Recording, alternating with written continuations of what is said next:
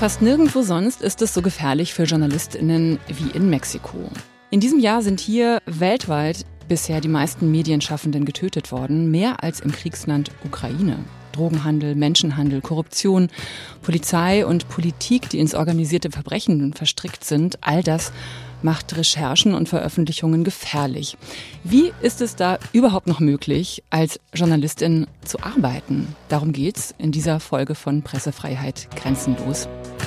Und Vanya Pigenon aus Mexiko ist heute mein Gast. Sie ist gerade mit dem Auszeitstipendium von Reporter ohne Grenzen und der Taz Panther Stiftung hier in Berlin. Und mit ihr spreche ich über Mut, über die komplexe Gefahrengemengelage in Mexiko, darüber, warum Lokaljournalistinnen wie sie besonders gefährdet sind und über ihre Ideen für eine neue Art von Journalismus. Und wie immer ist später auch eine Expertin an unserer Seite. Diesmal ist das Juliane Mattei, Pressereferentin unter anderem für Lateinamerika bei Reporter ohne Grenzen. Pressefreiheit grenzenlos, das ist der Podcast von Reporter ohne Grenzen und ich bin Nadine Kreuzzahler. Hallo, herzlich willkommen.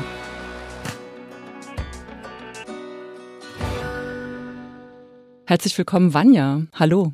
Hola Nadine, muchas gracias por la invitación y por Ganz herzlichen Dank für die Einladung und für die Möglichkeit, dass wir heute hier gemeinsam sitzen, um über dieses Thema zu sprechen. Es ist tatsächlich eine ernsthafte Angelegenheit, denn allein im Jahr 2022 sind schon 15 Journalisten und Journalistinnen in Mexiko ermordet worden, was zeigt, dass es wirklich ein besonders gefährliches Land für die Ausübung der Pressearbeit ist. Unter den ermordeten Kolleginnen sind auch drei Frauen, was uns zeigt, dass hinzu noch eine andere Form der Gewalt kommt, die typisch ist für Mexiko. Ich danke dir, ich danke Juliane und ich danke natürlich auch Reporter ohne Grenzen. A Reporteros Sin Fronteras. Vanja, du bist jetzt seit Mai hier in Berlin mit dem Auszeitstipendium. Was bedeutet diese Zeit für dich? Oder erstmal, wie geht's dir gerade hier? Danke, tatsächlich fühle ich mich viel besser. Es ist möglich gewesen, eine neue Perspektive einzunehmen. Man muss wissen, dass die Gefährdung von Journalisten tatsächlich sehr vielschichtig ist in Mexiko. Es ist einmal eine physische Bedrohung, die die Journalistinnen vor Ort, die in den Regionen arbeiten, erleben. Es macht aber auch etwas mit dem Geist, mit dem Kopf, mit der mentalen Gesundheit, wenn man über solche Themen berichtet wie das organisierte Verbrechen und wenn man dabei auch die Betroffenen von dieser Gewalt begleitet, wie beispielsweise im Fall der 43 verschwundenen Studierenden von Ayotzinapa. Oder aber, wenn man die Betroffenen von Fällen wie Feminizid begleitet. Und zu sehen, dass all diese Fälle straflos bleiben, das ist nicht nur die Berichterstattung darüber, sondern das verändert auch. Und das verändert einen auch körperlich. Und jetzt fühle ich mich sicherer. Ich bin glücklich und ich bin auch glücklich darüber, dass es mir möglich gewesen ist, eine andere Perspektive auch für die Zukunft einzunehmen. Ich glaube, manchmal müssen wir so eine Pause machen, um mit unserer Arbeit weitermachen zu können und vielleicht eben auch über andere Themen in Mexiko zu berichten, über die derzeit nicht berichtet werden kann, wie beispielsweise Kultur, Geschichte, was sonst noch passiert. In Mexiko konzentriert sich die Berichterstattung leider auf die Gewalt.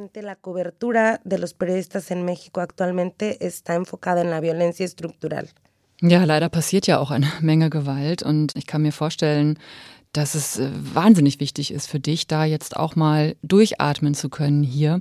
Wie hat sich denn äh, dein Blick auf Mexiko von Berlin aus verändert? Merkst du schon, wie du vielleicht gerade von hier aus jetzt anders auf Mexiko schauen kannst? Was hat das mit dir gemacht bisher?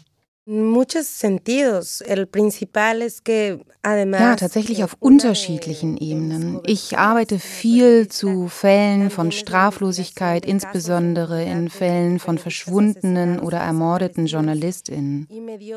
Durch meinen Aufenthalt hier habe ich gesehen, dass diese Situation nicht auf Mexiko allein beschränkt ist, sondern dass es tatsächlich auch in vielen anderen Ländern der Welt stattfindet. Und ich habe die Kraft geschöpft, dazu weiterzumachen. Mir ist aber auch bewusst geworden, dass ich dafür immer darauf achten muss, wie es mir geht, wie es mir gesundheitlich geht. Wenn es mir nicht gut geht, dann bin ich auch nicht in der Lage, diese Berichterstattung vernünftig zu machen. In Mexiko ist es tatsächlich so, dass die Presse sehr, sehr viel über Gewaltfälle berichtet. Wir brauchen aber einen konstruktiveren Journalismus in Mexiko. Uns geht es in unserer Arbeit immer darum, darum, um Gerechtigkeit, Gerechtigkeit zu fordern für all die Journalistinnen, die belästigt, verfolgt, ermordet, sonst wie in ihrer Berichterstattung eingeschränkt worden sind. Wir müssen aber auch über die Widerstandsfähigkeit berichten. Wie gelingt es den Betroffenen von solchen Gewalttaten, im Nachgang damit klarzukommen? Wie hat diese Gewalt sie verändert? Dadurch, dass ich hier bin, habe ich gesehen, dass es auch viel Kraft in diesem Erleben und in dieser Bearbeitung der Erfahrungen gibt und dass da viele Werte drin stecken. Und ich habe den Eindruck, dass wir oftmals über diese Kraft, über diese Resilienz, die es auch gibt, in der Presse nicht berichten. Me implica ver en ese lado no positivo, pero de fuerza, de resistencia, de estos valores que a veces por la situación difícil de México no consideramos como importantes en nuestras coberturas. Das ist ein sehr wichtiger Punkt, äh, den du da ansprichst. Und ich glaube, du hast ja auch schon in Mexiko äh, versucht, vor Ort eben mit anderen KollegInnen eine andere Art von Journalismus zu versuchen, nämlich einen kollektiven Journalismus. Ihr habt ein Portal gegründet, Amapola Periodismo. Und du hast auch schon mit ausländischen JournalistInnen zusammengearbeitet an Themen. Vielleicht kannst du ein bisschen was dazu erzählen. Was ist das für ein Portal und wie arbeitest du als Journalistin? Du scheinst mir keine Einzelkämpferin zu sein. Vielleicht kann man das auch gar nicht in, in Mexiko. Sollte man wahrscheinlich keine Einzelkämpferin sein. Tatsächlich waren es verschiedene Organisationen, die uns inspiriert haben, uns zusammenzuschließen, vielleicht auch zu Kollektiven. Da war zunächst einmal das Netzwerk der Journalistinnen, die von der Straße aus arbeiten, auf Spanisch Red de Periodistas de a Pie. Dies hat sich gegründet infolge der Ereignisse, die in Veracruz stattgefunden haben, wo es zur Ermordung von Journalisten kam, wie beispielsweise dem Fall von Gregorio Jiménez im Jahr 2012. 2012. Im Nachgang zu diesen Ereignissen haben uns Kolleginnen aus der Hauptstadt angesprochen und sich an uns gewendet. Wir sind Journalistinnen im Bundesstaat Guerrero, ein Bundesstaat, der besonders arm ist und besonders stark von Gewalt betroffen ist im mexikanischen Vergleich. Und wir haben verstanden, dass wir nicht länger alleine arbeiten können, wenn wir über diese Gewalt in Guerrero berichten wollen. Das alles begann ein wenig mit dem sogenannten Krieg gegen die Drogen, der vom damaligen Präsidenten ausgerufen wurde. Das bedeutete einen Wendepunkt. Es gab ein Vorher und ein Nachher für die journalistische Arbeit. Im Nachgang haben wir gemerkt, okay, wir müssen uns in Netzwerken zusammenschließen, wir müssen gemeinsam arbeiten. Und wir haben dann ein Netzwerk gegründet, das nennen wir die Vereinigung der Journalisten von Guerrero, APEC, um uns gemeinsam den Angriffen, die wir von lokalen Behörden, sagen wir der untersten Riege von Lokalpolitikern, aber auch von Polizisten gegen unsere journalistische Tätigkeit erlebt haben. Es gibt aber noch eine weitere Form des Angriffs gegen die journalistische Tätigkeit und das sind die prekären Arbeitsbedingungen, unter denen wir leiden. Wir arbeiten ja in lokalen Kommunikationsmedien und die Arbeit dort ist oft sehr schlecht bezahlt und eigentlich nicht angemessen. Das ist ein weiterer Grund, warum wir uns in Kollektiven zusammengeschlossen haben, um dem etwas entgegenzusetzen. Im Zuge dessen ist auch von dem schon genannten Netzwerk der Journalistinnen, die von der Straße aus arbeiten, ein weiteres Medium entstanden, das nennt sich Pie de Pagina. Und wir haben uns dann bemüht, Gelder, eine andere unabhängige Finanzierung zu finden, die auch von außerhalb Mexikos stammt, weil wir gemerkt haben, dass die offizielle Werbung, mit denen der Staat Gelder in die lokalen Medien fließen lässt, zu einer Prekarisierung unserer Arbeit führt und auch unsere Pressefreiheit einschränkt. Noch haben wir keinen substanziellen Plan oder ein substanzielles Schema erarbeiten können, das uns wirklich ermöglicht, effektiven Journalismus zu finanzieren. Ein Journalismus, der eben nicht nur kurzfristig denkt, sondern auch langfristig zu Themen wie Friedensbildung, oder dem Aufbau einer anderen Gesellschaft beiträgt und sich nicht allein darauf beschränkt, immer wieder die Zahlen zu veröffentlichen von Menschen, die zu Tode gekommen sind oder gewaltsam verschwunden wurden. Offizielle Werbung, die von staatlicher Seite bezahlt wird, dient quasi zur Finanzierung. Also beispielsweise bin ich beschäftigt gewesen beim Universal und durch staatliche Werbung fließt dann Geld in dieses Medium. Und als beispielsweise die Ermordung oder das Verschwindenlassen der Studenten, der Studierenden von Ayotzinapa passiert ist, haben wir gesehen, dass durch diese staatliche Werbung Einfluss auf die Linie dieser Zeitung genommen wurde. Und wir haben gemerkt, dass wir uns von dieser staatlichen Werbung unabhängig machen müssen, wenn wir tatsächlich eine freie Berichterstattung wollen.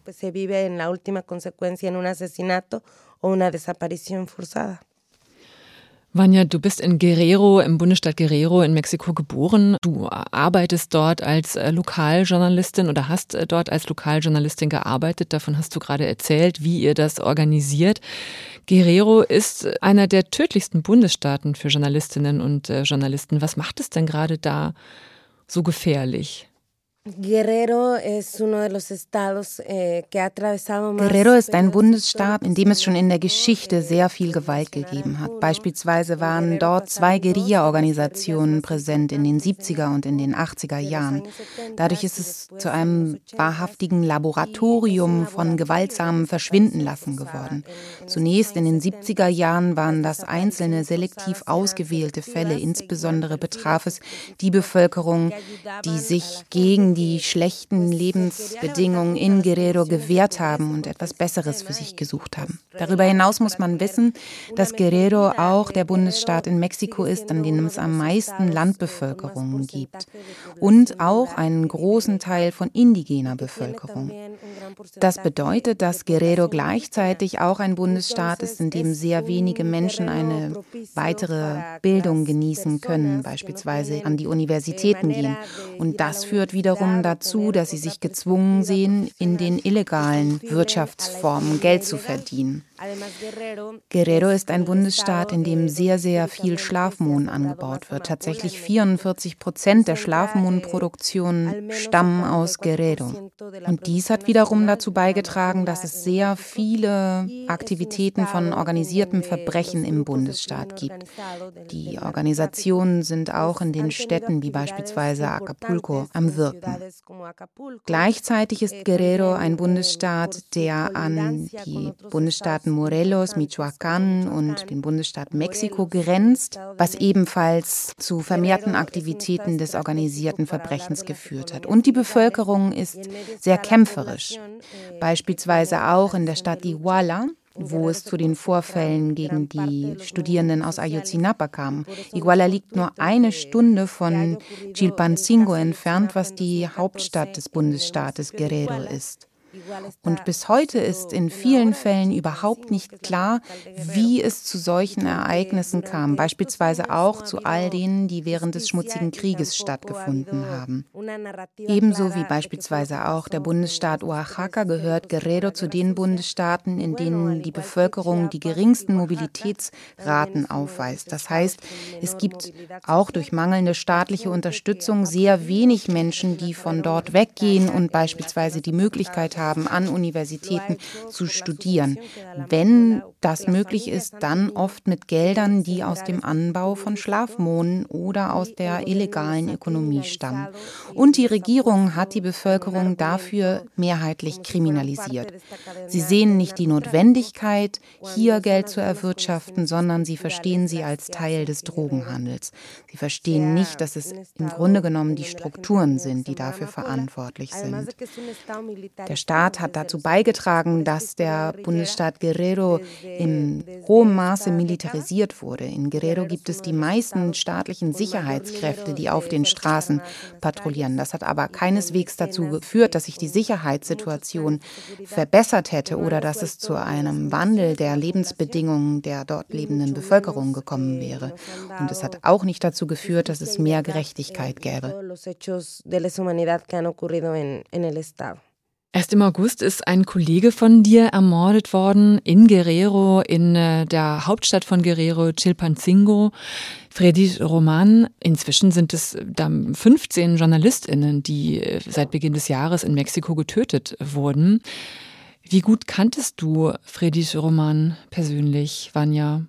Sí, sí le conocía cuando yo empecé a ser reportera. Ja, ich kannte Freddy. Ich habe ihn kennengelernt, als ich im Jahr 2010 anfing, als Journalistin in Chilpancingo zu arbeiten. Er war für, eine, für ein lokales Pressemedium Journalist. Er hatte ein Wochenblatt und gemeinsam mit diesem Wochenblatt hatte er auch eine Druckerei. Und ein sehr weit verbreitetes Problem, nämlich die Schutzgelderpressung in Guerrero, betraf auch ihn. Er wurde im Valle de Lacotito ermordet. Und tatsächlich ist es so, dass auch ein Sohn zuvor von ihm bereits ermordet wurde. Und durch solche Verknüpfungen ist es der Polizei sehr einfach, Verbrechen dieser Art gegen Journalistinnen von der journalistischen Tätigkeit loszulösen und allein der Schutzgelderpressung zuzuschieben. Del contexto violento y en este caso de extorsión que hay en, en el Estado. Es ist aber eigentlich klar, dass er wegen seiner Arbeit ermordet wurde, oder? Und ist eigentlich auch bekannt, wer ihn tot sehen wollte?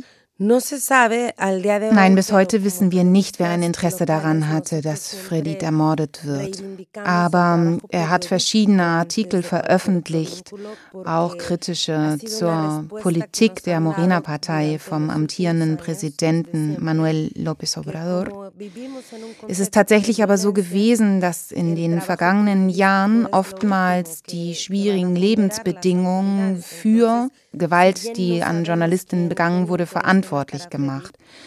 Und wir denken als Journalistin, dass es trotzdem absolut notwendig ist, die Ermittlungen so zu führen, dass seine Berichterstattung im Zentrum der Ermittlungen steht. Denn schließlich ist er bis zu seinem Tod als Journalist aktiv gewesen. Du hast gerade gesagt, du arbeitest schon äh, seit zwölf Jahren als Journalistin, vor allem als Lokaljournalistin.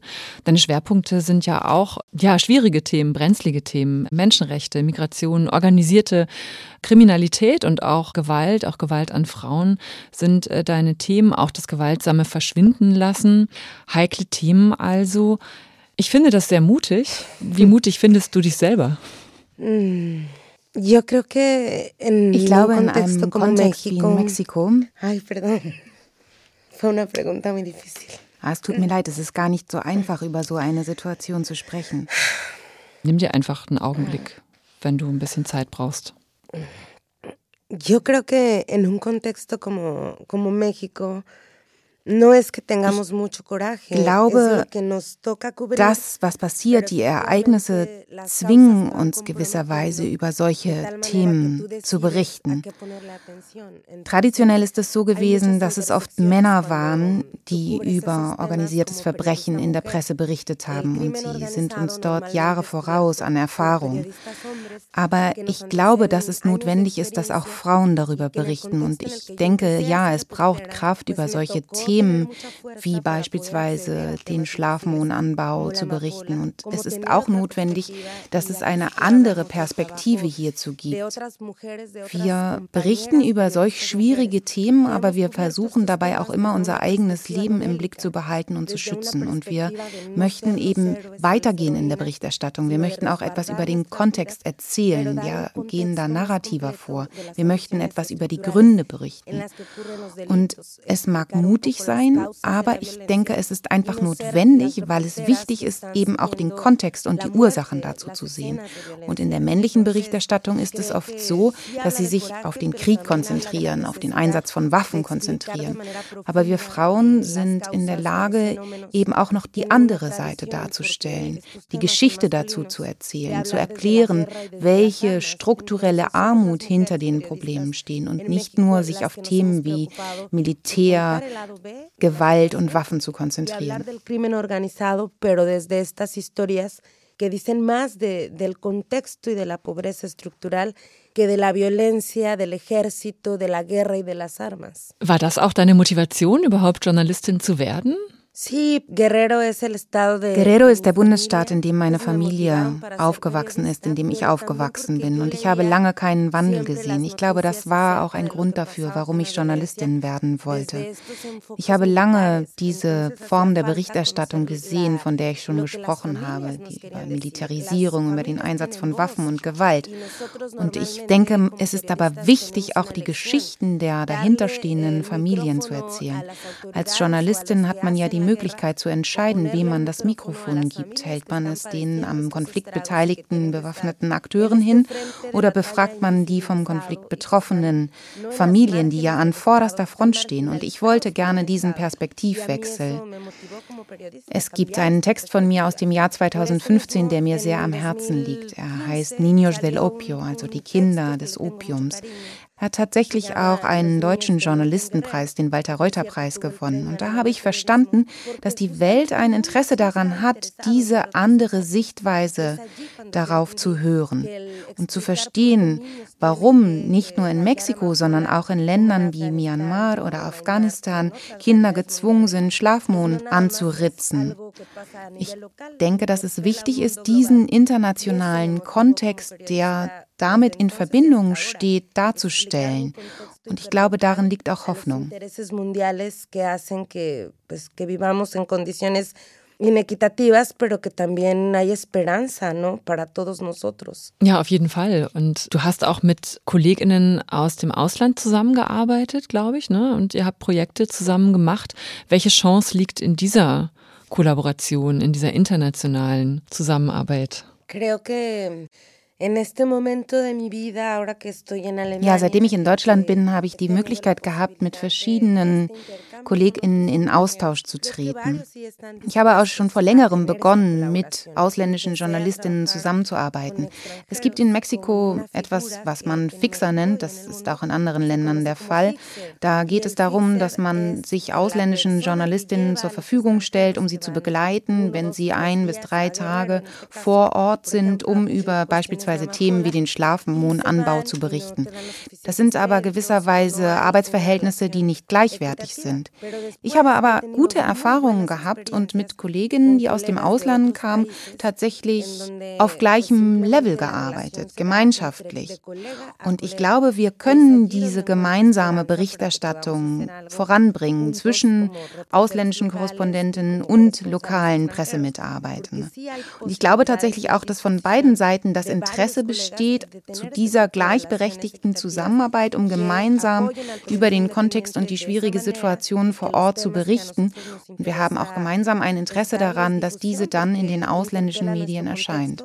pues puedan salir en, en otros países y en las plataformas, en los diferentes medios de comunicación de nuestros compañeros corresponsales. Wer sind denn eigentlich in deinen Augen die größten Feinde der Pressefreiheit in Mexiko? Also Drogenkartelle, Politiker. Wer sind die größten Feinde? Und warum gelingt es eigentlich der Regierung nicht, äh, die Morde auch aufzuklären, die Verschwundenen zu finden, die Situation für JournalistInnen sicherer zu machen? Besteht einfach gar kein Interesse daran? Ich würde zunächst einmal auf die zweite Frage antworten wollen. Nein, Sie haben kein Interesse daran, aufzuklären, wer dahinter steht, denn das würde zeigen, welche Verbindung es zwischen organisiertem Verbrechen und der Politik gibt. Es würde sich zeigen, dass oftmals die Auftraggeber aus der Politik kommen, die die Morde beim organisierten Verbrechen in Auftrag geben. Selten ist es andersherum. Aber es sind zwei Seiten derselben Medaille oder desselben Geschäftsmodells. Und dieses Geschäftsmodells muss nicht notwendigerweise immer illegal sein. Es gibt auch legale Projekte, die dahinter stehen, wie beispielsweise im Bereich des Extraktivismus, in den großen Tagebauten. In diesem Graubereich wissen wir oftmals nicht, wer letztendlich den Befehl zur Ermordung gegeben hat. 150 Journalistinnen und Journalisten sind seit 2002 bis heute ermordet worden. Und in 100 Prozent der Fällen oder fast 100 Prozent der Fällen sind diese Morde straflos geblieben. Wie beispielsweise auch im Fall von Ayotzinapa, würde eine wirkliche Ermittlung zeigen, dass es Verbindungen zwischen Lokalpolitikern, wie beispielsweise Bürgermeistern, der Polizei und den staatlichen Sicherheitskräften wie dem Heer und der Marine gibt, aber auch Verwicklungen von hohen Regierungsvertretern, vielleicht sogar des Präsidenten, die alle gemeinsam ermöglichen, dass solche Fälle straflos bleiben municipales, desde los alcaldes, desde el más bajo nivel, hasta las fuerzas de seguridad que tienen que ver con el ejército o con la marina o con los gobernantes en turno, incluso con el presidente en turno, que permite como todo, toda esta impunidad. Ich nehme mit, es ist äh, sehr kompliziert in Mexiko und sehr gefährlich in Mexiko als Journalistin äh, zu arbeiten, aber es gibt auch Hoffnung und neue Perspektiven, von denen Vanya gerade erzählt hat. Aber natürlich ist und bleibt die Situation schwierig. Und äh, wie die aktuelle Situation in Mexiko genau aussieht, wie sich die Regierung verhält, was eigentlich die Zivilgesellschaft in Mexiko tun kann und auch wie internationale Organisationen helfen können und was genau die Problemlage dort ist, was die Pressefreiheit angeht. Darüber sprechen wir jetzt noch. Und ich freue mich, dass Juliane Mattei hier an unserer Seite ist jetzt von Reporter ohne Grenzen. Sie ist Pressereferentin, unter anderem eben auch für Lateinamerika. Und sie hat die Zahlen und Fakten jetzt hier auf dem Tisch liegen und kann auch erzählen, wie die Zusammenarbeit vor Ort in Mexiko ist mit Engagierten. Hallo Juliane. Hallo Nadine. Wieso ist denn eigentlich dieses Jahr das Schlimmste für Medienschaffende in Mexiko? Also wie drückt sich das in Zahlen aus? Manja hat es ja schon angesprochen, dieses Jahr sind schon mindestens 15 Journalistinnen und Journalisten in Mexiko ermordet worden. Das sind so viele wie noch nie zuvor, seit wir von Reporter ohne Grenzen das zählen. Also die Statistik in unserer Datenbank geht zurück bis 2001. Und es gab schon 2016 bis 2019 eine Zeit, wo sich die Morde sehr, sehr gehäuft haben. Da waren es jedes Jahr so 10 bis 11. Im Moment zählen wir aktuell zwölf Morde, bei denen wir sehr sicher sein können, dass diese JournalistInnen wegen ihrer Arbeit getötet wurden. Wir haben es ja schon gehört, es ist natürlich auch für uns als Menschenrechtsorganisation sehr, sehr schwierig nachzuvollziehen, ob ein Mord wirklich mit der journalistischen Tätigkeit einer Person zu tun hatte. In den allermeisten oder wahrscheinlich in allen Fällen liegt es irgendwie nahe und wir gehen dann so vor, wir haben eine Repräsentantin in Mexiko, äh, Balbina Flores, die schon seit vielen Jahren unglaublich engagiert, wirklich jedem einzelnen Fall nachgeht, mit den Familien der Getöteten spricht, mit den Kolleginnen und Kollegen danach schaut, ob es vorher Bedrohungen gab, was der oder diejenige publiziert hat, welche Feinde er oder sie sich gemacht haben könnte. Oft geht es auch darum, ob er oder sie schon in einem Schutzprogramm war, also im sogenannten Schutzmechanismus für JournalistInnen, den es sowohl auf nationaler Ebene Mexiko gibt, als auch auf Bundesstaatsebene. Oft kommt es halt auch immer wieder vor, dass JournalistInnen getötet werden, obwohl sie eigentlich offiziell schon in einer staatlichen Schutzmaßnahme waren, die dann aber leider nicht gegriffen hat. Was genau sind das für Schutzmaßnahmen? Sind es staatliche Schutzmaßnahmen? Das scheint mir so widersprüchlich. Also die JournalistInnen können sich halt an die staatlichen Behörden wenden, wenn sie sich bedroht fühlen und dann können die Schutzmaßnahmen ganz unterschiedlich aussehen. Es kann Polizeischutz, also Personenschutz geben, dass zum Beispiel Polizeistreifen vor dem Haus positioniert werden. Es gibt sogenannte Panikknöpfe, die die JournalistInnen auf dem Handy installiert haben können oder auch zu Hause haben können. Wobei man dazu sagen muss, oft wenden sich die JournalistInnen halt auch nicht an die Behörden, um solche Schutzmaßnahmen zu kriegen, weil sie entweder denken, das ja, ist zum Beispiel kontraproduktiv, wenn zum Beispiel alle öffentlich sehen können, dass die Polizei vor der Haustür steht oder auch, dass sie zum Beispiel diesen Schutzbutton nicht auf dem Handy installiert haben wollen von staatlicher Seite, weil dann ja das Handy kompromittiert sein könnte. Also da herrscht auch ein sehr großes Misstrauen. Vanja, was ist deine eigene Erfahrung mit, mit diesen Schutzmechanismen oder was hast du vielleicht auch von KollegInnen gehört darüber? Wie sind da die Erfahrungen und wie ist da das Vertrauen in diese Schutzmechanismen, diese staatlichen? El mecanismo, la gran falencia que tiene ich glaube, dieser Sicherheitsmechanismus ist schon problematisch von seiner Anlage her. Denn für die Mehrzahl der Fälle gibt es keinen Rückkehrplan. Also oftmals werden gefährdete Journalistinnen von dem Ort, von dem sie sind, weggebracht und an sichere Orte gebracht. Ich denke da beispielsweise an den Fall meines Kollegen Cecilio Pinera, der im Jahr 2017 in Tierra Caliente im Bundesstaat Guerrero ermordet wurde. Er hatte sich tatsächlich zuvor an die staatlichen Stellen gewandt und über seine prekäre Sicherheitslage berichtet. Er sah sich gefährdet durch unterschiedliche Quellen, zunächst einmal das organisierte Verbrechen, aber auch durch lokale Politiker. Er hat aber gesagt, er möchte Tierra Caliente nicht verlassen, was daran lag, dass seine Frau und seine Tochter, die eine Behinderung hat, in Tierra Caliente leben und seine Tochter häufiger ins Krankenhaus Krankenhaus gebracht werden muss und er seine Frau damit nicht alleine lassen konnte. Und da hat man gesehen, wie dieser Sicherheitsmechanismus scheitert.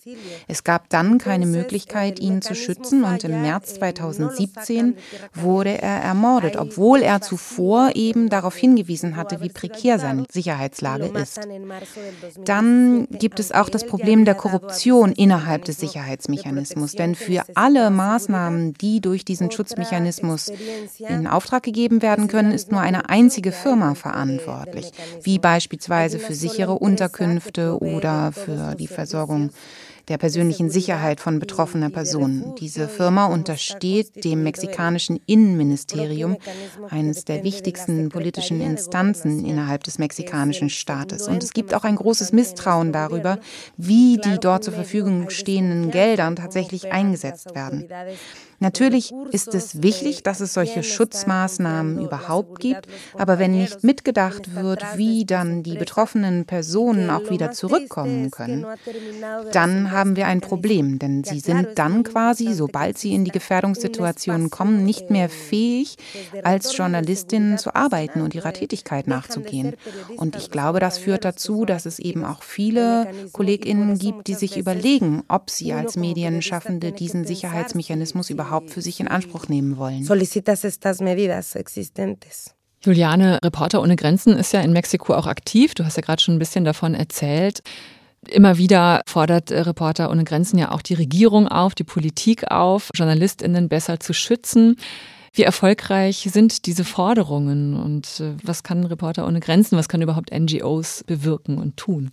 Ja, wenn man sich die Zahlen anguckt, könnte man einerseits pessimistisch sein und sagen, das bringt sowieso alles nichts, was wir tun. Also wir machen ja schon sehr lange Arbeit in Mexiko, also sowohl in Mexiko selber als auch zum Beispiel hier von Deutschland aus, sprechen mit Offiziellen, die uns auch schon über Jahre immer wieder gesagt haben, natürlich gibt es einen großes Problem in Mexiko und das ist ganz furchtbar, dass so viele Journalisten getötet werden. Aber wir haben auch ganz konkrete Projekte. Also ein Projekt, das wir seit knapp drei Jahren in Mexiko haben, nennt sich Defending Voices. Das machen wir zusammen mit unserer mexikanischen Partnerorganisation Propuesta Civica.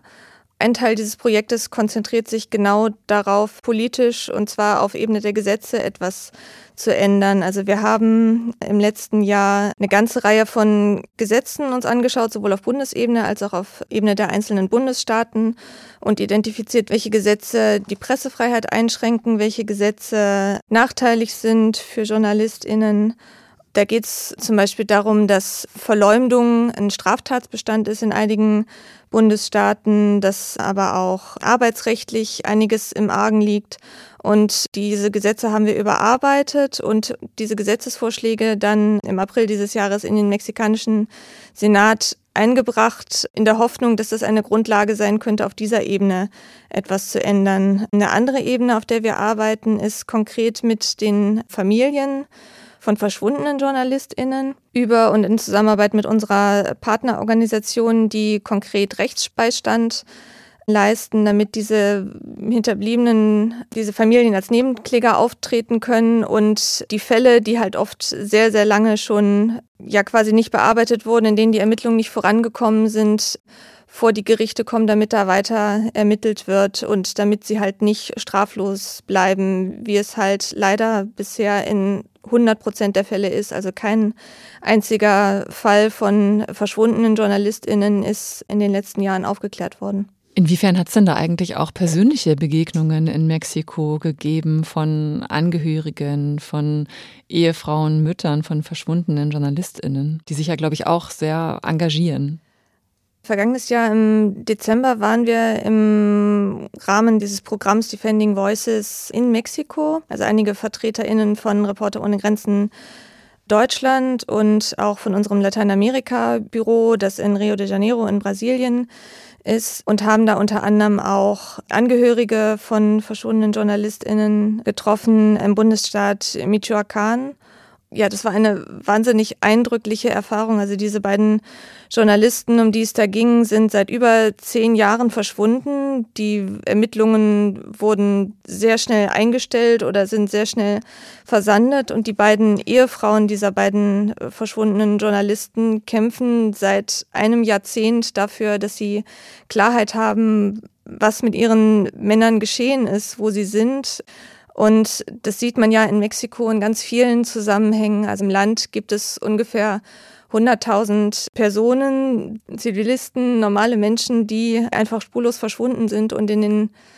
allermeisten Fällen wird dort genau wie bei den JournalistInnen nicht ermittelt, werden die Fälle nicht aufgeklärt und es sind halt die Familien und gerade auch Frauen, also Mütter von Verschwundenen, Ehefrauen von Verschwundenen, die es sich zur Lebensaufgabe ja machen mussten, sich dahinter zu klemmen und für Gerechtigkeit für die Verschwundenen und für ihre Familien zu kämpfen. Und das ist wirklich sehr, ja, sehr eindrücklich gewesen, sich mit diesen Frauen auszutauschen und das zeigt uns auch, wie wichtig unsere Arbeit ist, dass wir versuchen, ihnen zu helfen. In den beiden Fällen der beiden Journalisten aus Michoacán, die ich gerade angesprochen habe, werden wir diese Fälle jetzt auch, weil halt die mexikanischen Behörden nicht ermitteln, weil sich da über ein Jahrzehnt lang nichts getan hat, damit vor die Vereinten Nationen gehen, also konkret vor den UN-Menschenrechtsausschuss, dort diese beiden Fälle präsentieren, damit auf internationaler Ebene, wenn schon auf mexikanischer Ebene nichts passiert, da etwas in Bewegung gesetzt wird.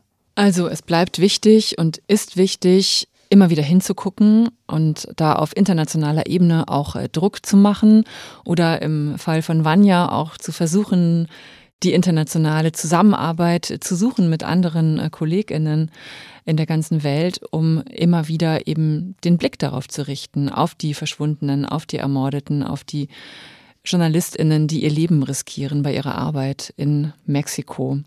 Vielen Dank, Juliane Mattei von äh, Reporter ohne Grenzen. Sehr gerne. Und Vanya Pigenot. Vielen Dank, dass wir dieses Thema hier gemeinsam besprochen haben. Vielen Dank, dass du deine Geschichte erzählt hast und mit uns geteilt hast.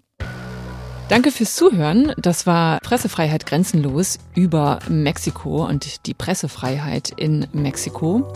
Ihr findet äh, diesen Podcast überall da, wo es Podcasts gibt bei Apple Podcast, bei Spotify, bei Amazon Music, bei dieser oder auch auf der Website von Reporter ohne Grenzen. Und ich freue mich auch über Kommentare und Bewertungen überall da, wo es geht. Ich bin Nadine Kreuzzahler und sage Tschüss, bis zum nächsten Mal.